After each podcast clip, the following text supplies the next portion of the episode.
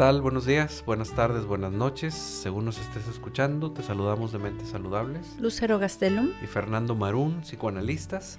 Y como cada semana, y siempre repito, un tema interesante, o tratamos de hacer los temas interesantes para que ustedes reflexionen y aprendamos todos juntos a analizar cosas que nos va a ampliar nuestra, nuestra mente y la, la podamos hacer una mente saludable.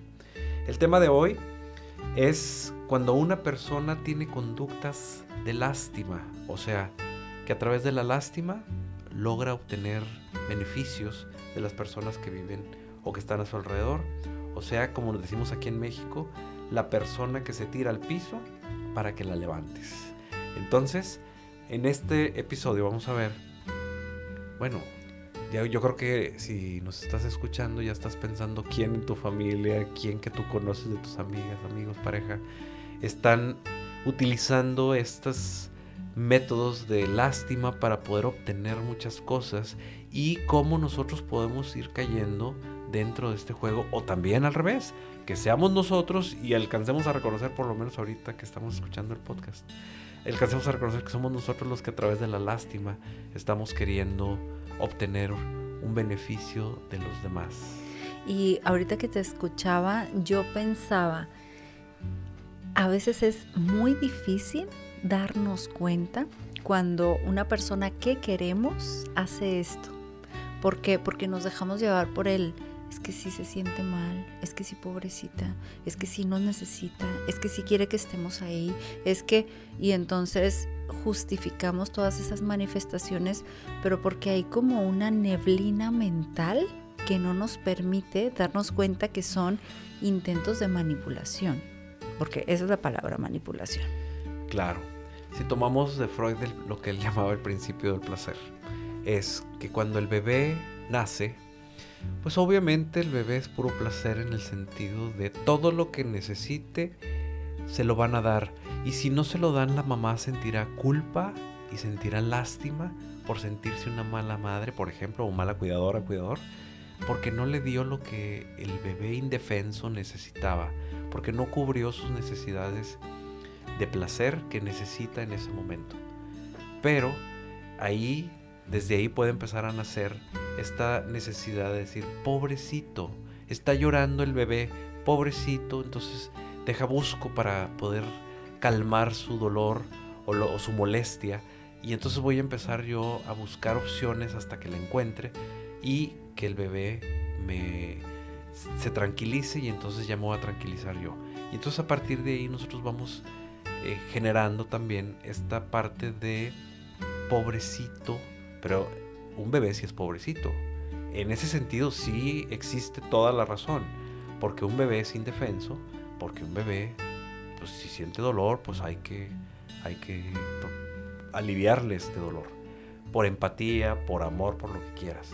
Y entonces a partir de ahí este sentimiento nos lo llevamos tanto como los cuidadores como el bebé para decir, bueno, el bebé va creciendo y va obteniendo sus, su, dentro de su desarrollo, se va a ir dando cuenta que también hay cosas que ya no necesita que lo cuiden, que, lo, que le den, pero también descubre el niño ya grande que a través del chantaje puede mover, movilizar a los papás o a los cuidadores para que le den lo que necesita. Y dentro de eso entra el tono emocional que van utilizando los niños o los gestos que van utilizando y que tú ves la carita y te da tanta ternura y dices, ay, mi vida, ven para acá, claro que sí, ¿quieres esa paleta? Yo te la doy, no te preocupes. Pero eso le va a hacer más daño que bien. Claro, porque no ha comido.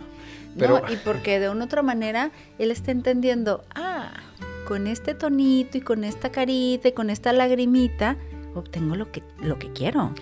Claro. Y, la vida no es así. Ajá. Bueno, la vida no es así, o no debería de ser así. Pero en la realidad pues sí hay mucha gente que gana muchas cosas, hasta dinero, con la lástima.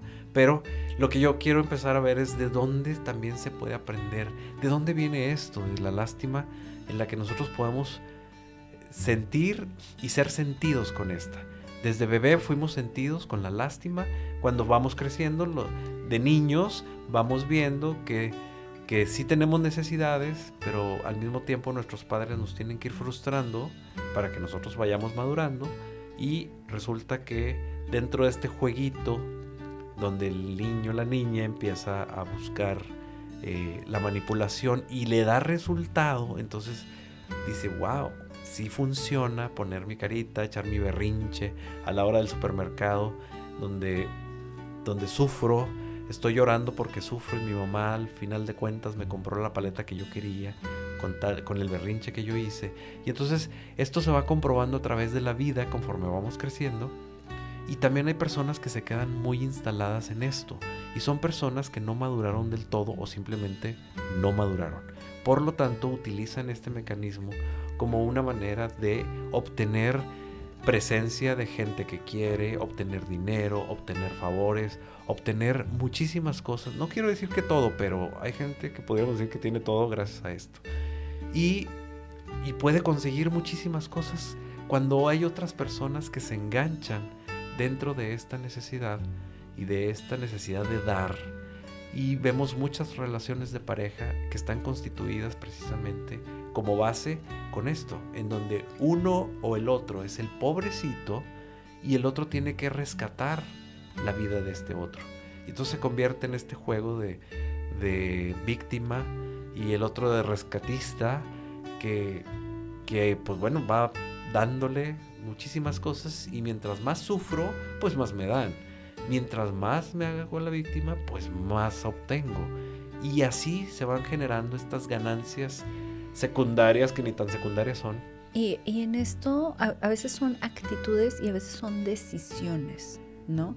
En donde uno de los miembros de la pareja o una persona de la familia o un amigo cercano puede tomar una decisión que lo lleve o la lleve como a ponerse en circunstancias difíciles, ¿no? Por ejemplo, ya sabes que te anda sonando algo del carro, pero lo dejas, lo dejas, lo dejas hasta que no te deja parado el carro y entonces te deja parado el carro y le hablas a tu amigo o tu amiga, a tu pareja, a tu pareja rescatista, es que no sabes, no sé qué le pasa al carro y entonces angustiadísimo o angustiadísima y entonces el otro va y pobrecito, pero estás bien, no sé qué. Y es como, a ver, tú ya sabías que le estaba sonando algo al carro. ¿Por qué no lo llevaste antes? O sea, son este tipo de decisiones que muchas veces inconscientemente o conscientemente. A veces son muy conscientes. Ajá, por eso decía, inconscientemente pueden llegar a ponerte en circunstancias de desventaja. Y sí, estás en una desventaja, pero esa desventaja fue consecuencia de algo que no hiciste. Entonces, este tipo de circunstancias o situaciones, porque no nada más es el tono emocional, es toda una situación que tú permitiste te lleva a ponerte en desventaja. Y es muy duro trabajar con los pacientes cuando tenemos eh, situaciones así, porque entonces tenemos que hacerle ver que esa persona es responsable de lo que le pasa. Y que, a ver, sí, pero tu amigo o tu amiga, tu pareja, decidió no checar el carro, decidió no tomar esta decisión. No es pobrecito ¿cómo que no es pobrecito? Pero, o sea, hay una parte muy complicada en la percepción de una persona que quiere mucho a una persona que tiende a tirarse al piso para que cambie, ¿no? Claro. Y siempre estamos viendo cómo entre padres con hijos, dice, oye, es que ya mi hijo tiene 40 años y el pobrecito necesita que yo le ayude con dinero y mi hija necesita que yo le ayude con cuidado de los hijos mientras se va de vacaciones, se va a un concierto, que no está mal, pero, pero son estos beneficios. Pero son las percepciones de pobrecito. Sí, eh, no es el favor que te puedan llegar a hacer alguien, sino es esta percepción de pobrecito que te hace mover al mundo, literalmente al mundo. Y entonces esto está muy relacionado con la no madurez. Son personas que se quedaron fijadas, que se quedaron estancadas en un nivel de madurez en muchas áreas de su personalidad en las cuales pues obviamente que la ganancia que tienen pues ahí está muy clara. ajá y no nada más estamos hablando de hijos sino también a veces puede haber padres.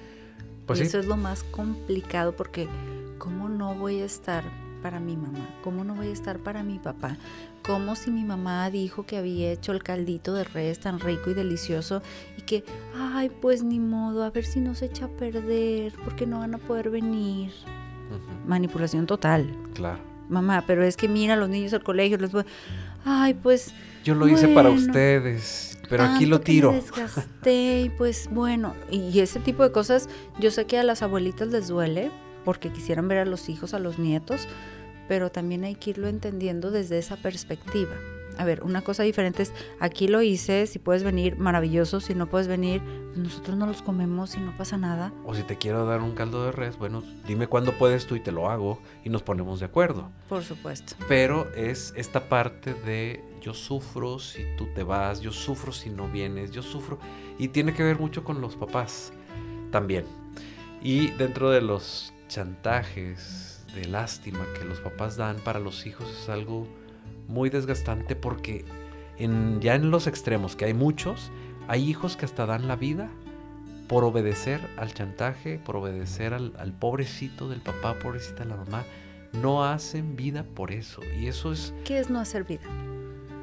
No casarte, por ejemplo, no tener una familia, por quedarte a cuidar porque pobrecita o pobrecito si me voy, o casarte, pero casarte sin casarte, en el sentido de, pues sí, podrás tener una pareja, podrás tener hijos, una familia, pero en realidad tu mente, tu dinero, tu energía, tu tiempo, tu todo está con tu mamá, con tu papá, cuidándolo, pero cuidándolo de una forma enferma, enfermiza, en donde, eh, no sé, ejemplos en los cuales no podemos dejar de ir a, visitar a tu abuela porque pues no es, un, pues, es imposible, o sea, no, no, no.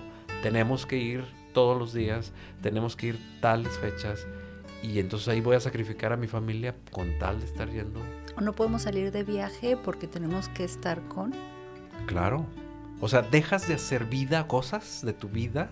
¿Tus metas están alrededor de estos papás? Lo que pasa es que la mirada está puesta en, en persona a la que quieres rescatar y no en tus planes al futuro. Siempre que tenemos la mirada puesta en el pasado, ¿quién es el pasado? Pues los papás, la familia de origen. Siempre que mi mirada está puesta en esto, yo no puedo tener la mirada puesta en la familia actual, que es el futuro. ¿Y como consecuencias? Y como consecuencias, bueno, pues tus hijos van a pues van a estar descuidados porque no tienen una, una mamá, un papá que los esté realmente mirando, cuidando y dándoles el tiempo.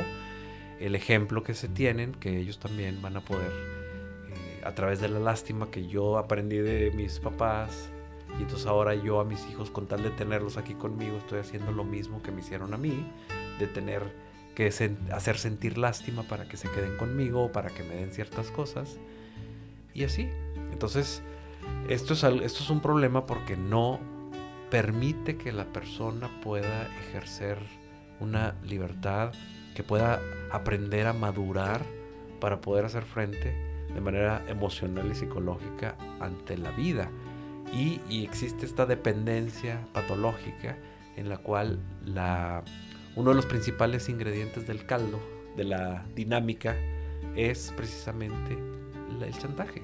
Entonces, si los abuelos son chantajistas, pues bueno, yo también, o mi pareja también, y mis hijos también. Entonces es una familia que se mueve a través de estas dinámicas de, de la lástima. Pero imagínate los hijos que vayan a la vida laboral, pues no van con lástima. Bueno, a lo mejor lo logran, pero con lástima no vas a lograr tener un buen trabajo o, o tener algo realmente conseguido a través del esfuerzo, ¿no? Y lo que, lo que creo que a veces pasa es que esta lástima funciona para ciertos como para ciertos personajes en la vida profesional o estudiantil y entonces hay gente que apoya a estas personas que dan lástima, pero no todos lo van a hacer. Entonces, digamos que el éxito va a tener como sube y bajas como, dependiendo mucho de con quién se ganchen y que les ayude, entre comillas, y después van a llegar y se van a topar con pared y no van a entender por qué no pueden seguir avanzando. Y es,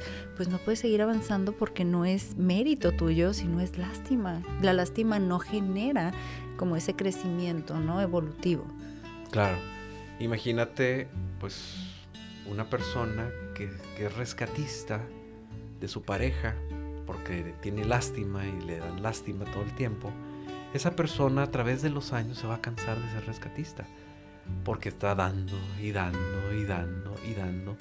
Y, y resulta que con el tiempo, pues para dar ya pesa mucho dar y también eh, terminas cargando al otro no literal, pero sí cargando emocional, psicológica, económica, de lo que sea, cargando al otro y eso es muy desgastante porque va a haber un punto en que no le vas a poder dar lo que necesita. Y cuando no se lo vas a poder dar, entonces viene el reclamo, entonces viene el castigo, entonces viene la, la venganza hacia ti. Y entonces, pues obviamente que eso no es vida, obviamente que eso no es un amor recíproco, eso no es un amor maduro, independientemente del tipo de relación que tengas. Es bien utilitario, ¿no? Exacto, es algo utilitario que tiene que ver mucho con el narcisismo de una persona y tiene, está muy relacionado con la inmadurez, en donde una persona actúa como niño, actúa como niña, que con lástima, como cuando éramos niños, que hacíamos ahí nuestro berrinche para que nos compraran el dulce, y se lograba a través de eso y no a través del trabajo, o a través del movimiento, o a través de la parte madura, pues lo estamos repitiendo, pero ahora de adultos.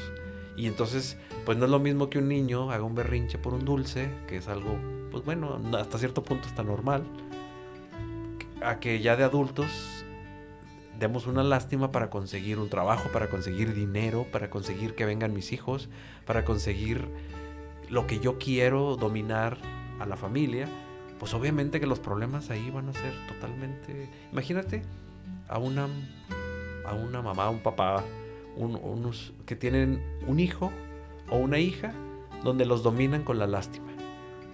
Que llegan los esposos de sus hijos a esta familia, se casan, se unen. Y entonces por la lástima dices, pues, ¿qué va a pensar tu pareja? Se va a cansar, pero muchísimo más rápido que tú.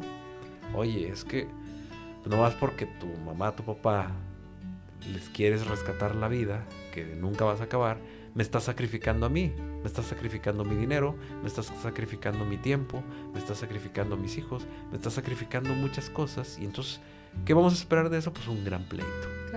Y un pleito, bueno, uno o muchos pleitos, pero traducidos a 5 años, 10 años, 15 años o toda una vida. ¿Qué calidad, qué mente saludable es eso? ¿Qué salud mental puede tener una dinámica así por tantos años de manera crónica. Y las complicaciones que se van a venir, van a venir ataques de ansiedad, van a venir episodios depresivos, van a venir situaciones críticas emocionales que no te van a dejar disfrutar la vida. Así es, porque vas a estar vivir peleado, peleado con tu pareja, peleado con el mundo, peleado con tus suegros, peleados. Obviamente, eso no es una calidad de vida, por lo tanto, enfermamos y enfermamos psicológica y emocionalmente por la dinámica patológica que se está viviendo gracias a que existe esta, esta historia eh, dentro de, la familia, ¿no? De, de, cómo la lástima sí nos mueve y nos conmueve, pero también hay que ver a quién ayudamos, y lo pongo entre comillas porque en realidad no es ayuda. Y a veces puede pasar que en tu historia familiar quedó algo inconcluso y que ves a una persona en la calle y te da muchísima lástima y quieres ayudarlo. Tienes que trabajarlo porque no necesariamente vas a andar rescatando a todo mundo, no podrías si no vas a sacrificar tu vida. Si estás dispuesto a sacrificar tu vida para rescatar a todo mundo, bueno, ya es una decisión personal. Pero hay gente que se enternece muchísimo por una persona que no conoce y que está pidiendo dinero en un semáforo y que eso tiene que ver más con la historia de vida de esa persona a la que le causó esa, esa ternura desmedida, ese pobrecito, ese, porque estamos hablando de relaciones en, en la primera parte del podcast de personas que sí conoces. Pero de pronto hay personas que no conoces y que generan eso y es como, a ver, checa qué onda con tu historia de vida. O sea, qué traes ahí arrastrando y por qué quieres rescatar a alguien que, pues que no conoces. Y aparte que es irrescatable. Por más dinero que le puedas dar a una persona, no la vas a rescatar. No, y además creo que hay diferentes circunstancias de las personas que viven eso, pero hay muchas que mm, utilizan mucho esta mm, máscara y que ganan mucho mejor que muchos profesionistas. Claro, claro, claro. Entonces no van a dejar eso porque les deja bastante. deja bastante dinero y entonces te digo, puede ser toda una vida y puede ser hasta dinero que puedes sacar, pero de una manera muy, muy, muy patológica por las implicaciones que esto conlleva. Así es. Muy bien. Bueno, vamos a, dejarle aquí y las personas en Monterrey, su área metropolitana, que quieran una, sacar una cita para una consulta en nuestros consultorios, pueden llamar al teléfono 81 81 79 82 29. Y también este, este teléfono es para las personas en el resto del país o el mundo que quieran una consulta en línea y también dónde nos pueden localizar. En nuestras redes sociales, en Facebook en Mentes Saludables o en Instagram en arroba Mentes Saludables MX. Muy bien, pues muchas gracias. Gracias a ti, Fernando. nos vemos en la próxima. Hasta la próxima. Bye.